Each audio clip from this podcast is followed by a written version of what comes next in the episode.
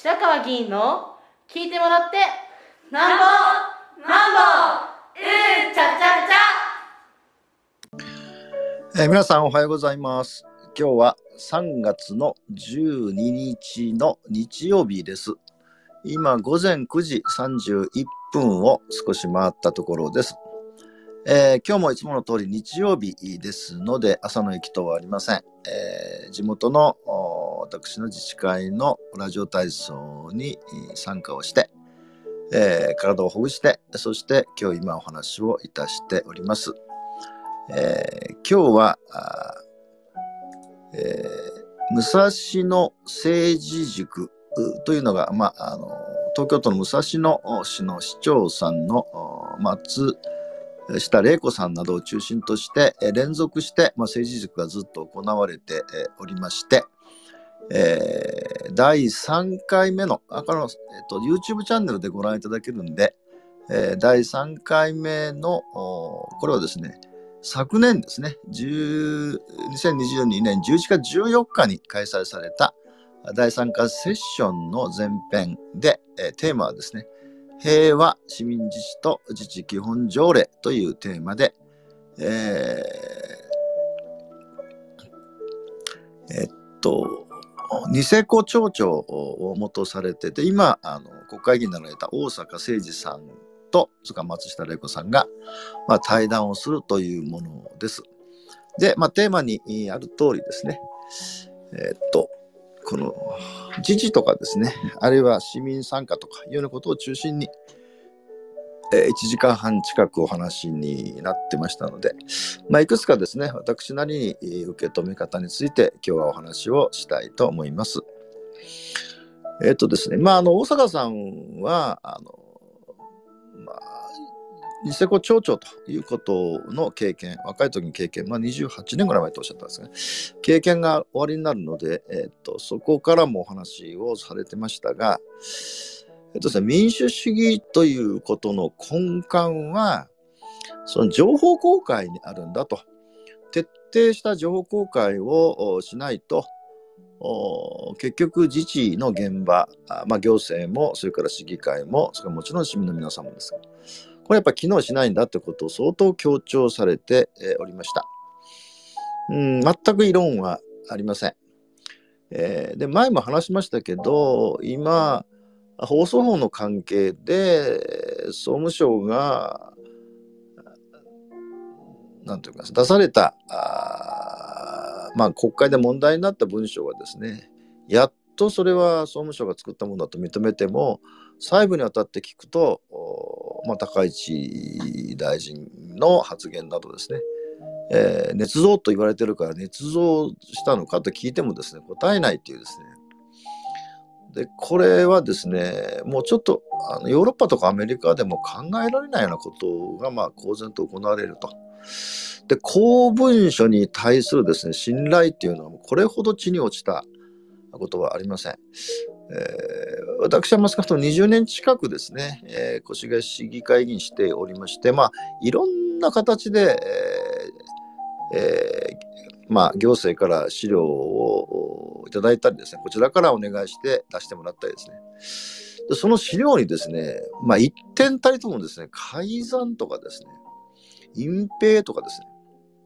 ましてや捏造なということは、全く考えたことがないので、あのちょっと国会がなぜこうなるのかっていうのは本当にもうキーでなりません。えー、仮にですね、出された、その行政が出した文書はですね、せなんていうんですかねそ、その部や課が出したものかどうか確認をしたいとかですね、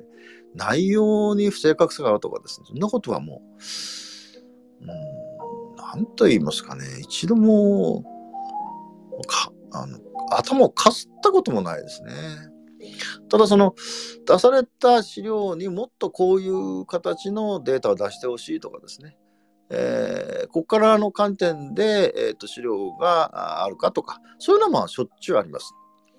だけど出されたことに疑いを持ったことは一度もないので、まあ、そういう意味ではですねあの情報公開あるいは情報提供と言ってもいいですが、まあ、徹底してこれを行うということはもう大原則なんですね。ただですね、昨日のと土曜日、3月の11日土曜日に、2時から3時少しまでですね、新越谷駅の東口の広場で、第22回の私の駅前市民対話集会を開催をした時にもずっと話しましたが、教育委員会が進めてきたですね、山学園構想の問題、それから大袋省の水泳事業の民間委託化の問題についてもですね、ここはですね、何ですかね、捏造とかいうこともちろんないんですけど、あ教育委員会が出してくる資料がですね。まあ、しかし非常に不十分です。えー、それ不十分というのは、住民って、市民に対して説明や段取りがものすごく不十分だということなので、まあ、だから情報提供とかいう意味では相当課題はありますが、あのうん、捏造とか嘘ってはないんですね。で、ちょっと話しておりますが、昨日ですね、えっと、1時過ぎにはですね、えっと、撮影機材相当ありますので、えー、新越市の東口に着いたんですね。着きましたら、もうすでにですね、日本改革党の方でしたかね、外線活動やっておられたんで、あのまあ、2時からなのでということで了解をいただいた上で、えー、まあ、準備もありましたけど、あの準備の時もご了解いただいて準備させてもらいました。で、少しですね、えー、日本改革党の市議候補の方とお話をしてですね、あのまあ私は一般的なお話をしたんですけど、で、まあ丁寧にですね、あの対応していただいたんです。あのまあ、うちのチームのスタッフが先取り先にですね場所、場所もあったんで行ってた時にも話してたんですがね。白川さんは、そのもう当選するのが分かってるのになんで、なんでこうネネットみたいなことやるんですかみたいなことを質問をされたらしくてですね。で、まあ、あの私は当選するためにやってるわけじゃないんですよね。まあ、これ何度も言いますけど、その新しいネット上のコミュニケーションを通じた関係性ですね。えー、それリアルでない新たな関係性。新たな関係性って別に別に作ってるじゃないですね。リアルとネットのあの相互の関係性ということです。ための、まあ、実証実験をずっとやってるつもりなので、あんまりこう選挙にそれが役立つかどうかっていうようなことは、まあ、結果的になるかもわかりません。もしかするとならないかもわからんですね。というようなことを思って、えー、まあ、お話をしました。で、終わったらですね、今度3時過ぎに、今度はあの N 国党のやっぱ市議候補の方が来られてですね、で、まあ、その方ともですね、あのお話をしたら、うん、まあ、あのなんか N 国党と参政党は、まあ、その、党首同士も相当仲悪いんですけど、あまあ、その話を先されましてね、参政党とか N 国党とか、あるいは令和新選組とかですね、これまで既存政党がアプローチできなかったところにアプローチされてること自身は意味があるんですよねって話してたんですが、あのまあ、その N 国党の方がおっしゃるにはですね、参政党の方はもう N, N 国党の候補者とか幹部とか話をするなと、えー、なってるようで、もう全然話してくれないんだと。で、話をしようと思うと、向こうが避け避けるという話をされてたんで、うん、まあ、その、参政党の方も話を聞いてみないのは分かんないんですけど、まあ、N 国とかそういう話されたって話で、あ、もうちょっと話それましたけど、で、まあ、その情報会と民主主義って話ですね。二つ目はですね、これ、大阪さんと私、全く一致してるんですが、予算ですね、今3月次回予算が、あと令和5年度の当初予算が出てます。ものすごい分厚いやつで。で、越谷市はですね、その、えー、歳入歳出の分厚いやつと別にですね、えー、事業別予算といってですね、えー、まあ、あの、800くらいあるかな？その事業ごとにですね、あもう一回同じ朝ぐらいのやつを作ってるんですね。これとしてはまあ大変大きな意味があるんですけど。ただですね、やっぱり、その、なんていうんですかね、普通の市民にとってですね、例えば道路をが整備、道路整備事業ってボンと書いたんですけどね、一体どこの道路をいつからどういうことやるのかっていうのはそれは分かんないんですよね。だからまあ予算特別委員会で聞いたりはするんですけど、だからそこが、あのまあ、ちょっとその、ニセコ町とですね、越谷は圧倒的に人数が違うんですけど、うんやっぱりもう少し私は予算書の作り方。でそれはですねあのニセコは予算書の説明をその住民の皆さんに配った後に議会をやるとおっしゃったんです。これは大変重要なことだと思うんですね。えー、だからまああのもしやるとすればですね、まあ、腰が全部はできないんですけど重点事業とかですねあるいは継続して非常に重要なものについてもう少し、えーさっき言ったような具体的に普通の市民が見て分かるようにすると。で、あの工夫もちろんですね。越谷市はあの新規事業を起こすときにはですね、他の自治体はどうなってるかとかですね、この前どういう経緯でそのこの条例を作ろうとしてるのかっていうようなことのあのフォーマットのあのペーパーを出してくれるんで、これは非常に役立ってるんですね。これも私たちがずっとこう、あなんていうんですかね、一般質問とか、委員会の時あのずっとこう質問したり要望したりしてるんで改善をしてくれてますが、えー、改めてもう一回ですねあのもう少し具体的な予算説明書というです、ね、住民向けの説明書が必要だったのはこの私も一致しましたもう一つですねえっと、二世公ではですね、予算編成過程の論議についてもオープンにしているとおっしゃってました。でこれも非常に重要でですね、これも何度もあの提案してるんですが、高橋市長さんの時は一切。え、で、福田市長になられたんで、これも何回か提案したことあるんですけど、まだそのなってないんですよね。予算編成、つまり、町内で議論してる議論がどうなってるかっていうことがわからないと、それやっぱし、なんでそのその授業が決定されたかとか、あるいはこの授業をなぜ強化せないかとかっていうのは分かんないんですよね。だから、そこはぜひですね、あの4月23日以降にですね、えー、市会議員選挙があった以降に、まあ、新しい新人の方も当然されるかも分かりませんが、改めてですね、福田市長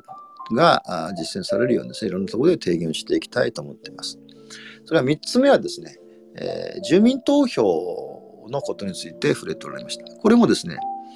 これ全く同じ意見なんですが、住民投票って一つのテーマ、例えば、ゴミ焼却場を作るの賛成か反対かとかですね。賛成か反対かっていう白黒をつけるということにもどうしてもなるんですよね。で、もちろん、あの、なんですかね、えー、賛成派が多ければ、もちろんそれは、あ仮に市長がその反対だとしても賛成が多ければですね、それは基本的には実行されるです。まあ、反対ならば、それはまあ、あの、実行されないということになるんですけど、ただですね、民主、さっきの民主主義の機能からすると、数で全てを決着をつけるというやり方が果たしていいかどうかっていうのはあります。でもちろん私は数で決着つけないかことがあると思うんでそのためのですね論議をする賛成派も反対派もそれからよくわからない人たちも含めてですねちゃんと議論をする材料とか議論する場とかですねそれから相互に論議をする場っていうのはもうどれだけ、え、提起できるのかっていうのが非常に大きなことでしてそれがなくてですねとにかくその自民投票にに、まあ、自分大変なんですけどね実際やるのは。だけで決着をつけるっていうのはいかがなものかと思うのともう一つはですねえっと、ニセコはですね、自治基本条例の、えー、日本で最初の第1号なんですね。えー、もうあのもちろん越谷でも自治基本条例できてるんですが、まあ、本当に自治基本条例っていうのがですね、実行されてるかどうかっていうようなことは、もう極めて不十分ですね。まあ、憲法もそうなんでしょうけど、作ることに目的があってですね、それを具体的に日常生活に生かしていくということ、あるいは検証していく、評価していくということがものすごく重要なんで、えー、まあ、越谷市もかろうじてやってますけどね、私もあの先般、その傍聴、自治基本条例推進委員会の傍聴しましたけど、まあ、あの議論では検証にはとてもなってないっていうふうに思いましたね。でもう一つ非常に大きなことはですね、越谷市の自治基本条例もなってますが、仮に住民の皆さんがですね、大変な思いをして署名を集めて、えー、住民投票としてほしいと持ち込んでもですね、議会ですね、議会の議決が必要になります。まあ、もちろん議会が賛成多数で可決すればいいんですけど、議会が否決したときはですね、どんなにあの努力して集めたものでもですね、もうその訴状に乗らないからですね、そもそも住民投票の前で門前払いということになるんですね。で、これもずっと私は一貫して言ってるんですが、あの地方自治は直接民主主義ということが基本になります。でそもそもですね政治全体は直接民主主義の補完としてえー、代議制民主主義があるんであって逆じゃないんです。時々この逆に持ってる方は多いですね。えー、代議制民主主義を補完するために直接民主主義だと思っている方が多いんですが、まあ、全然逆です。直接民主主義が基本です。だから基礎自治体のことはそれがなくてはなりませんが、越谷市の自治基本条例における住民投票条例は議会の議決を必要とします。だからここを取っ払ってですね、住民の皆さんがあ一定の手続きと一定の署名を集めて持ち込まれたあ投票条例は議会の議決は必要としないと、つまり直接住民投票条例と言いますけども、でこれをやらないとですね、えー、議会が多数派がその、なんていうんですかね、住民投票のテーマに反対ならばもう、ま、全くあの問われることがないんですね。市民がが投票して決めることはまだいかないんですね、手続き上。でそれもですね、全く越谷市はできて手がついてません。そういう問題意識もどうもあるとは思えないので、まあそういう意味でですね、あの大阪さんや松下あ武蔵野市長さんのお話っていうのは、あの大変面白いので、あの YouTube チャンネルでですね、えー、武蔵野政治塾というふうに、クリックしていただいて、え、第3回のセッションというふうに見てもらえば分かると思いますので、ぜひご覧いただきたいと思います。以上です。